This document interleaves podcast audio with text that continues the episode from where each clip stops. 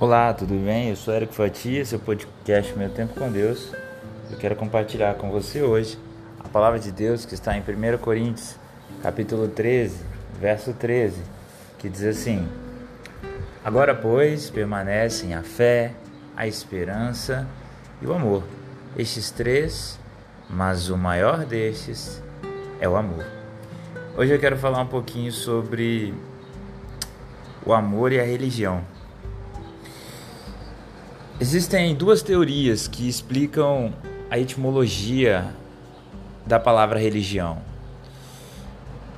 A primeira e menos aceita pela maioria dos teólogos e estudiosos é de releitura. Então a religião seria uma busca de ler, reler, conhecer os ensinamentos até um aprofundamento daquilo que é a mensagem de Deus por meio das Escrituras. Existe uma outra teoria que a etimologia, o significado da palavra religião seria religar. E se religar a Deus. Estarmos ligados a Deus por meio de algo, que aí vem a religião, que é o que religa o homem a Deus, de acordo com essa teoria. Agora, essa religião, a palavra para essa segunda teoria, também significa ligar com as outras pessoas que comungam e professam a mesma fé. Essa é a vertente mais aceita pelos estudiosos. Agora, o que, que isso tudo tem a ver?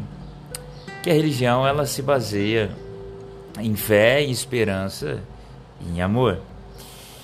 E esses dias eu estava fazendo um estudo, ouvindo o filósofo falar justamente sobre esses temas. E obviamente que eu já conhecia 1 Coríntios 13, 3, 13, mas de uma forma racional eu pude entender porque o amor permanece e a fé e a esperança elas se vão. Porque para nós que cremos em Deus, sabemos que esse plano é um plano terreno que um dia vai acabar.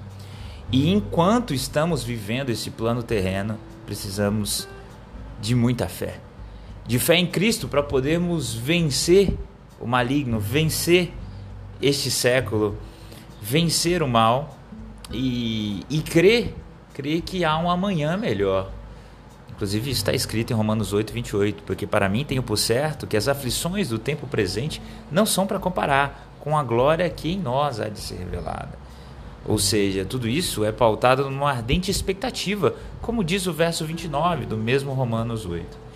A verdade é que hoje nós vivemos em fé, em esperança de, uma, de um dia vindouro melhor na eternidade com Deus.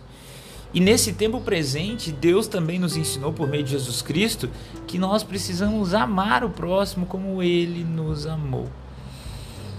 Perceba, Jesus ele nos ensina sobre fé, esperança e amor. Ele cura por meio da fé, ele mostra a todos, inclusive ao centurião e aos seus discípulos que viram a cena de Jesus com o centurião, que aquele homem tinha uma fé tremenda. Ele mostra sobre uma esperança do amanhã melhor e maior. E Jesus, ele mostra também em suas atitudes o amor. Sabe por que ele mostra os três? Porque ele é a perfeição, ele é o amor personificado. Ele é o próprio Deus. E Jesus aqui na terra, ele mostrou que a fé, a esperança, tudo sucumbiu ao amor. A mulher samaritana, eu gosto muito de citar ela como exemplo, você já deve ter percebido, ela tinha uma fé diferente do povo chamado povo de Jesus.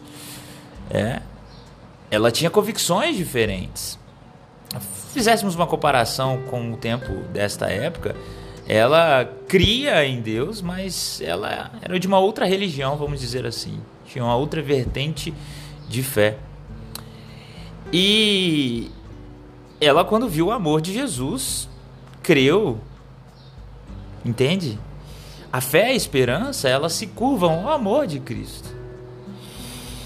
E o amor ele é tão perfeito que ele além de ser perfeito, ele é o maior e ele é o que permanece. Sabe por quê? Um dia, para nós que cremos em Cristo e para todos aqueles que não creem, mas essa é a nossa crença, de que nós teremos uma eternidade. E que lá no céu não haverá choro nem pranto. E deixa eu te falar, lá no céu não haverá fé nem esperança. Porque a fé e a esperança acabam aqui. No céu, porém, haverá amor eterno. O amor ele é eterno, por quê? Porque ele vive aqui, ele vive agora. Ele é parte da consciência divina, que tudo sabe, que tudo suporta, porque ele é o amor. Ele é o amor de Deus. A verdade é que não dá para falar de amor se não for amor de Deus, é quase um pleonasmo dizer. Porque o amor de verdade só vem de Deus. E é isso. Tudo vai passar aqui nessa terra. Mas o amor ele permanece para sempre. O amor ele é sofredor, ele é benigno, ele não é invejoso. O amor ele não trata com leviandade, ele não se ensoberbece. O amor ele não, porta, ele não se porta com indecência, ele não busca os interesses próprios, ele não se irrita, ele não suspeita o mal. O amor ele não folga com a injustiça, mas ele folga com a verdade. E Jesus disse que conhecereis a verdade e a verdade vos libertará, e a verdade era o próprio Cristo.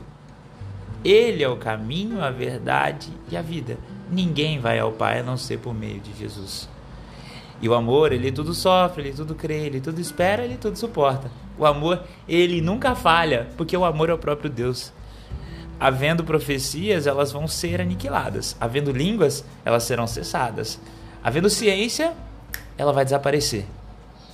Mas o amor, o amor ele nunca vai sumir, porque o amor ele é como parte da consciência divina.